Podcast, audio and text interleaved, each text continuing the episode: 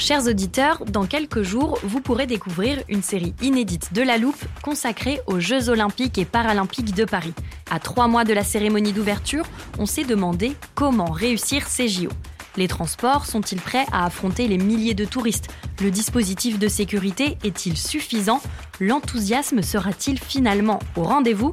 Pour répondre, on plonge durant cinq épisodes dans les archives des éditions précédentes, accompagnés des journalistes de l'Express.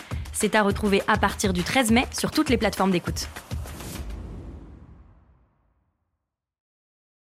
Hey, I'm Ryan Reynolds. At Mint Mobile, we like to do the opposite of what Big Wireless does. They charge you a lot, we charge you a little. So naturally, when they announced they'd be raising their prices due to inflation, we decided to deflate our prices due to not hating you.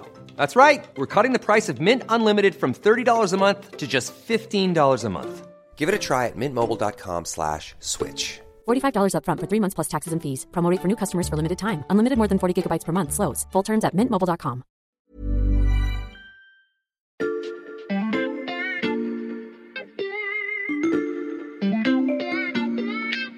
Salut, c'est Xavier Yvon. Nous sommes le lundi 24 janvier 2022. Bienvenue dans La Loupe, le podcast quotidien de l'Express.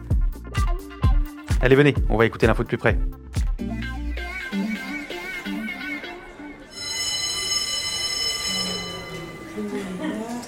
Vous l'avez peut-être vécu en tant qu'élève, en attendant devant le tableau Véleda pour voir si le surveillant allait inscrire le nom de votre professeur parmi ceux des grévistes. Aujourd'hui à Paris, deux défilés se sont rejoints, celui des instituteurs du primaire et celui des enseignants de collège. Ou alors, c'était en tant que parent d'élève, en déposant votre enfant à l'école sans savoir s'il n'allait pas vous rappeler pour que vous veniez le chercher. Ma petite fille m'en a parlé que peut-être elle sera dans une autre classe, mais euh, pas plus. On n'est pas du tout au courant de cette grève. Ou bien alors, vous êtes enseignant. Et quand un mouvement social se dessine contre telle ou telle réforme de l'éducation nationale, vous vous posez la question, je fais grève ou pas? Et si oui, est-ce que je préviens les familles la veille? C'est juste insoutenable, en fait, euh, d'aller à l'école, euh, la boule au ventre. Ces dernières semaines, ces scènes se sont déroulées partout en France, en raison des errements dénoncés du protocole sanitaire, mais aussi de problèmes structurels de l'enseignement mis en lumière par la crise du Covid.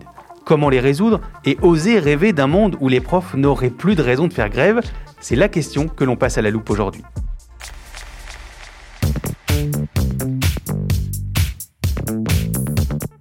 Euh, bah, J'attends la petite blague, Xavier. Ah, c'est vrai que la dernière fois que tu es venu, je t'avais testé sur le vocabulaire des lycéens, mais promis cette fois, il n'y a pas de piège. Salut Amandine. Salut Xavier. Amandine Hirou, notre spécialiste éducation ici à l'Express. Alors tu vas nous accompagner tout au long de cet épisode. On entendra aussi beaucoup Éric Charbonnier. Il est analyste à la direction de l'éducation de l'OCDE. C'est l'organisme qui fabrique le fameux classement PISA qui compare les systèmes scolaires du monde entier. Quand on a nos études PISA euh, sur les élèves euh, de 15 ans, on voit que certains pays ont amélioré leur performance et sont aujourd'hui euh, performants tout en ayant un système avec beaucoup plus d'égalité sociale et scolaire qu'en France. Et, et, ces pays-là ont souvent mis au cœur de, de leurs réformes des véritables décisions sur le métier d'enseignant. Donc je crois que c'est une direction vraiment à suivre en France. Où il faut repenser tout dans sa globalité. Ensemble, on va réfléchir point par point aux manières dont on pourrait repenser l'enseignement à la française en passant en revue tous les problèmes accentués par la crise du Covid. Et le premier, Amandine, eh ben, c'est celui des remplacements. Oui, Xavier, c'est vrai que c'est un gros problème dans l'éducation nationale. Alors, c'est un problème qui n'est pas nouveau, euh, évidemment, mais il s'est accentué avec la crise du Covid. Euh, les parents d'élèves sauront de quoi je parle. Alors, pourquoi cette pénurie? Bah, D'abord parce qu'on a de plus en plus de mal à recruter, notamment dans certaines disciplines. Je pense aux disciplines scientifiques, comme les mathématiques, par exemple. On n'a parfois pas assez de candidats au concours, euh, du coup on a du mal à en trouver, tout simplement parce que ceux qui pourraient potentiellement concourir préfèrent faire autre chose. Alors l'autre phénomène qui peut expliquer ce manque de remplaçants, euh, il y a une dizaine d'années, on pouvait encore compter sur euh, des brigades de remplaçants titulaires, alors ce qu'on appelait les TZR. TZR, c'est quoi? TZR, ça veut dire titulaire de zone de remplacement. Euh, ça, c'est les joies du jargon de l'éducation nationale. Mais au fil des suppressions de postes, on en a de moins en moins.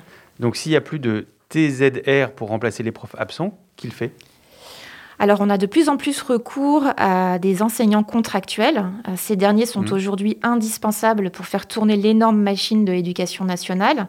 Il faut savoir qu'ils représentent 11% des effectifs dans le secondaire.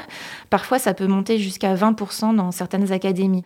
Avec la crise sanitaire, on en a encore plus besoin. Récemment, le ministre Jean-Michel Blanquer a annoncé qu'il souhaitait en recruter 3300 de plus.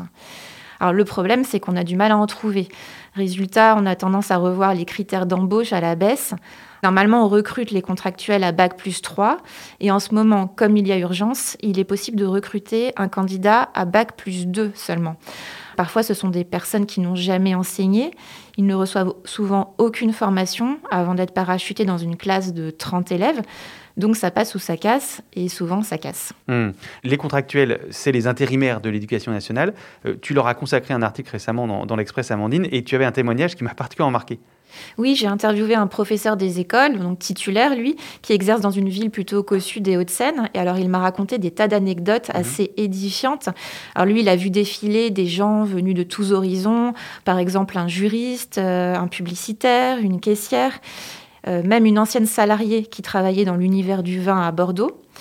Elle n'avait donc aucune formation. Et un jour, elle est arrivée en salle des profs, juste quelques minutes avant le cours seulement, pour demander à ses collègues le sens du mot code. Alors, euh, bon, tout le monde s'est regardé, ses collègues étaient très intrigués, donc Mhm. ils ont jeté un œil sur la page du manuel en question. Et là, ils se sont rendus compte qu'il s'agissait d'un cours sur le COD. Je sais pas Donc si complément d'objet direct. Voilà, bravo, c'est ça. donc, rien à voir avec le code. Anecdote en effet assez édifiante. Euh, comment améliorer le système de remplacement des enseignants en France pour limiter le genre d'exemple que tu cites justement, Amandine? Eh bien, j'ai posé la question à Éric Charbonnier. Euh, La faiblesse du système français, c'est que nos enseignants ont un temps de travail à la semaine. Euh, Un enseignant certifié va enseigner 18 heures par semaine devant les élèves, un agrégé 15 heures, ce qui pose vraiment un problème de remplacement. Euh, avec ces statuts-là, dans la plupart des pays, le temps de travail des enseignants est annualisé, c'est-à-dire que les enseignants ont un nombre d'heures à faire pendant leur année, ce qui facilite les remplacements euh, quand un enseignant est absent. C'est le cas par exemple en Allemagne. Euh, un autre aussi euh, facteur important, c'est-à-dire qu'en France, si on regarde au collège au lycée, nos enseignants sont spécialisés dans une seule matière. Alors que si vous allez en Norvège, encore une fois euh, en Allemagne, au Royaume-Uni, parfois il y a cette spécialisation sur deux ou trois matières, ce qui facilite euh, beaucoup les remplacements. Enfin, le dernier point, euh, c'est vrai que dans certains pays, euh, euh, les enseignants sont plus présents dans les établissements. Ça veut dire aussi que le bâti scolaire euh, est adapté. Les enseignants ont leur bureau à l'intérieur des établissements, ce qui leur permet d'être présents en cas d'une absence d'un collègue pour pouvoir le remplacer. La présence physique des enseignants dans les écoles, euh, c'est une piste à laquelle on ne pense pas forcément spontanément pour résoudre le, problème des remplacements. Amandine, tu l'as dit, ce manque d'effectifs dans l'enseignement s'explique aussi par une crise des recrutements et par le manque d'attractivité du métier. Oui, c'est quelque chose dont on avait bien conscience hein, déjà avant la crise sanitaire, mais celle-ci a mis en, une nouvelle fois en lumière cette crise des vocations. Alors ça s'explique par plusieurs facteurs, notamment le manque de reconnaissance. Ce manque de reconnaissance est quelque chose qui revient très souvent chez les enseignants. Les enseignants en souffrent beaucoup. Alors évidemment, pour qu'ils se sentent plus valorisés, il faudrait revoir leur salaire. Euh, il faut rappeler que les enseignants français ont des salaires particulièrement bas par rapport à leurs collègues des autres pays de l'OCDE. Et ce serait important pour eux, bien sûr, mais aussi pour les élèves, parce qu'une étude de l'OCDE démontre que le niveau de salaire des enseignants est directement corrélé au niveau scolaire des enfants. Et ça, pour Éric Charbonnier, c'est une preuve de plus qu'il faut s'attaquer au système de manière Juste une statistique euh, sur ce point. Euh, dans notre étude Thalys de l'OCDE sur les enseignants, euh, vous avez seulement 8% des enseignants qui déclaraient des enseignants au collège être valorisés à leur juste valeur par la société. C'était la proportion la plus faible des pays de l'OCDE. La moyenne des pays de l'OCDE est de 31%. Donc on comprend bien qu'il faut faire beaucoup plus pour valoriser nos enseignants à leur juste valeur.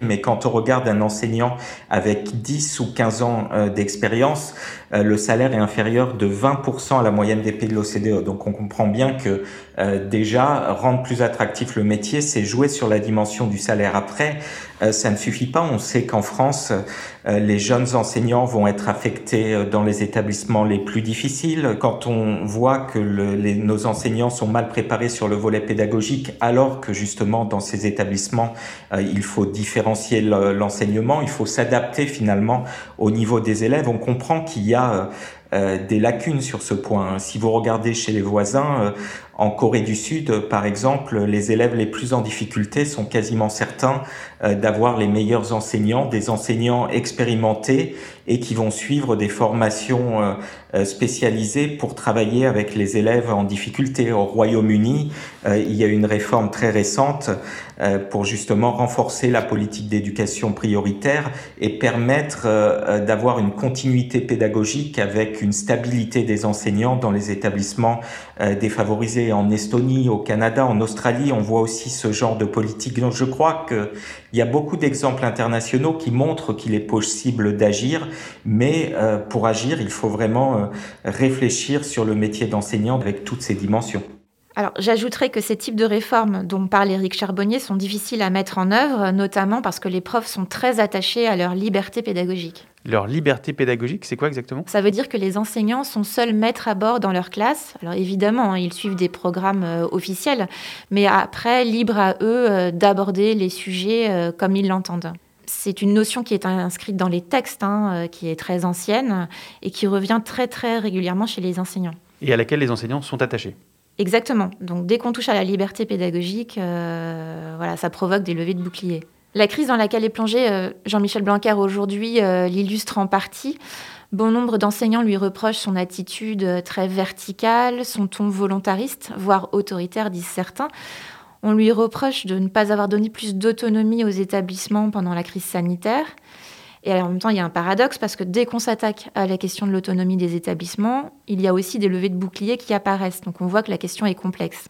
Il y a aussi la question de l'évaluation au mérite qui est aussi explosive. Je peux vous donner l'exemple de la Norvège. En Norvège, il y a une grande réforme de l'évaluation des enseignants euh, pour permettre d'évaluer plus souvent euh, les enseignants, pour que les évaluations débouchent euh, sur des évolutions de carrière, sur de meilleures rémunérations. C'est un sujet très sensible. Et ben pour que ça marche, le gouvernement a négocié avec les syndicats, avec des représentants d'enseignants. Ça a duré pendant un an, mais euh, une fois que la réforme a été votée, euh, elle a été acceptée euh, par les acteurs de l'éducation. Et ça, c'est un point clé dans la façon dont on fait de la politique sur laquelle la France pourrait faire mieux. On prend note de tous ces exemples qui pourraient réinventer la manière d'enseigner de nos professeurs demain. Et il reste des sujets pour lesquels la France récolte la même appréciation, peut mieux faire.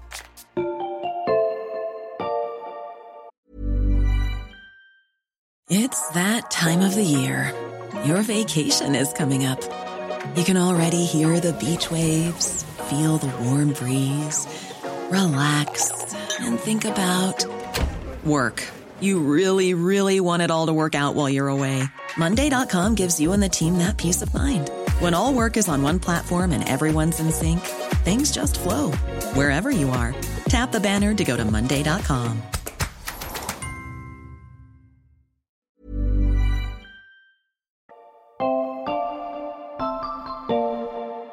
Je suis euh, directeur d'école dans une euh, commune de 2000 habitants au sud de d'Orléans. On n'est pas directement dans la ville, mais euh, c'est quand même du périurbain. Euh, J'ai 8, 8 classes, 8 classes et 191 enfants. J'ai à peu près 260 euros net par mois, de plus que si je n'étais pas directeur de l'école. Ramener au taux horaire, c'est assez ridicule. Vous ne connaîtrez ni le nom ni le lieu d'exercice exact de ce directeur, par souci de discrétion. Sachez juste que, comme beaucoup de ses homologues, il est aussi enseignant. Il gère lui-même une classe dite double niveau, d'une vingtaine d'élèves, et une journée par semaine seulement, il est détaché de ses fonctions pour assurer euh, ses missions de direction. Il a accepté de nous raconter à quoi ressemblent ses journées en ce moment. À midi et demi, j'ai une collègue en fait qui a reçu un, appel de, l'école de sa fille pour lui dire que sa fille n'était pas bien, euh, qu'elle était déjà qu'à contact d'une enfant positive de la classe et puis hier au soir, ma collègue m'a dit, bah voilà, en fait, euh, ma fille est positive, je pourrais pas être là de la semaine. Euh, et donc hier soir, ben il était 20, euh, 21 h je crois. J'ai envoyé un mail à tous les parents de la classe pour les prévenir que ma collègue ne sera pas remplacée et que bah, s'ils avaient un moyen de garde, bah, ça serait bien. Sinon, on accepterait les enfants dans la mesure où on n'en a pas trop. Des horaires extensibles et une gestion de pandémie qui s'installe dans le temps pour ce directeur que tu as interrogé pour l'Express, Amandine.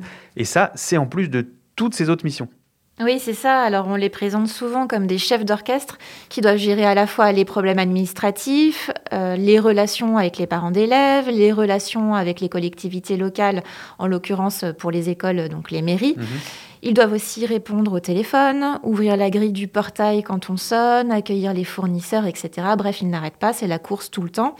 Et si tu ajoutes à ça les changements incessants de protocoles sanitaires, il y a de quoi parfois s'arracher les cheveux. Hmm. Toutes ces tâches administratives, le directeur que tu as interrogé ne peut pas les mettre entre parenthèses pendant la crise du Covid. Par exemple, tout ce qui est facturé, ça passe par euh, la comptable de la mairie bah, qui va effectivement signer et payer. Euh, par contre, les devis, euh, acheter les choses, euh, c'est moi qui le fais en fait en lien avec mes collègues. On a la coopérative scolaire avec euh, euh, la- la- l'année dernière, par exemple, 72 000 euros d'écriture comptable. Donc c'est pas rien. Il y a des pièces comptables à vérifier. Il y a, il y a tout ce travail-là qui est fait au quotidien. Euh, et que bah, on est obligé euh, la, la- la comptabilité il y a certaines choses j'ai pas le choix là hein, il faut qu'on continue à le faire après avoir entendu ça, vous vous demandez peut-être si le problème des directeurs d'école est propre à la France. Voici la réponse d'Éric Charbonnier. Dans tous les pays euh, de l'OCDE, les directeurs d'école ont un statut qui s'apparente à celui des chefs d'établissement euh, dans le collège et qui va avec une rémunération qui est bien meilleure que celle euh, de nos directeurs d'école en France. C'est le, premier point. Et, c'est vrai que euh, il faudrait vraiment leur donner ce statut euh, aujourd'hui et leur apporter une aide. Euh, je crois que la situation du Covid a mis les directeurs euh, d'école dans une situation euh, très complexe avec le fait qu'ils se retrouvent tout seuls face aux tâches administratives alors que euh, dans un certain nombre de pays, il y a, comme dans le fonctionnement du collège et du lycée, un secteur administratif qui va permettre d'aider notamment le directeur d'école sur des tâches comme contacter les parents quand un élève est positif ou pour euh, agir euh, le plus efficacement possible pendant cette période de crise. Donc je crois que quand la crise sanitaire sera passée, il faudra vraiment tirer euh, euh, toutes les conclusions de ce qui s'est passé pour essayer d'améliorer les statuts quand la situation sera plus normale et il faut l'espérer bientôt. Nous aussi, on espère que la crise du Covid sera bientôt finie. Est-ce qu'on a fait le tour des traces qu'elle pourrait laisser dans notre système éducatif, Amandine? Non, c'est un sujet très vaste. Alors, il y a un point important dont on n'a pas encore parlé, c'est l'enseignement à distance. Oui. Euh, la crise, c'est- un point très important. Euh, tous les parents, encore une fois, sauront de quoi je parle. Euh, la crise du Covid a montré une fois de plus que ça ne fonctionnait pas, du moins pas toujours. Quand les écoles, les collèges et les lycées ont fermé du jour au lendemain en mars 2020, on a été confronté à un énorme bazar, on l'a vu, avec des plateformes numériques, donc les fameuses ENT, qui ne fonctionnaient pas ou qui buguaient. On a vu aussi que les enseignants n'étaient pas non plus assez formés, sans oublier les problèmes d'équipement chez les élèves et les inégalités qu'elles euh, ont pu engendrer. Certains pays étaient mieux préparés. Euh, Si vous prenez l'Estonie, euh, par exemple, qui est une société de façon générale qui est très digitalisée, tous les enseignants euh, avaient été formés avant même la crise du Covid euh, pour utiliser euh, les outils numériques dans les apprentissages, pour faire école à distance si c'était nécessaire. Donc ça a été facile pour eux. Enfin facile entre guillemets, mais quand les écoles ont fermé, toutes les écoles étaient bien équipées en ordinateur, les enseignants étaient bien préparés et les familles étaient aussi familiarisées à ce que voulait dire l'école à distance. Donc l'Estonie est vraiment un modèle, comme le Canada, sur la gestion de l'école à distance. stop. L'anticipation, j'ajoute ça à la liste des clés qui pourraient nous mener vers un monde sans grève des enseignants. On a compris que tout ça prendrait du temps, mais on peut rêver. Merci Amandine. Merci Xavier. Amandine Hirou du service Société de l'Express. Tous tes articles sur l'éducation sont à retrouver sur notre site internet. Le premier mois d'abonnement numérique est gratuit en ce moment. Vous pouvez aussi y retrouver nos podcasts, mais je vous conseille plutôt de nous suivre sur une plateforme d'écoute comme Deezer, Apple Podcast ou Podcast Addict par exemple. Et si vous nous écoutez sur Spotify, je vous rappelle que vous pouvez désormais nous mettre des étoiles. Cet épisode a été fabriqué avec Jules Benveniste, Charlotte Barris, Margot Lanuzel et Lison Verrier. Retrouvez-nous demain pour passer un nouveau sujet à la loupe.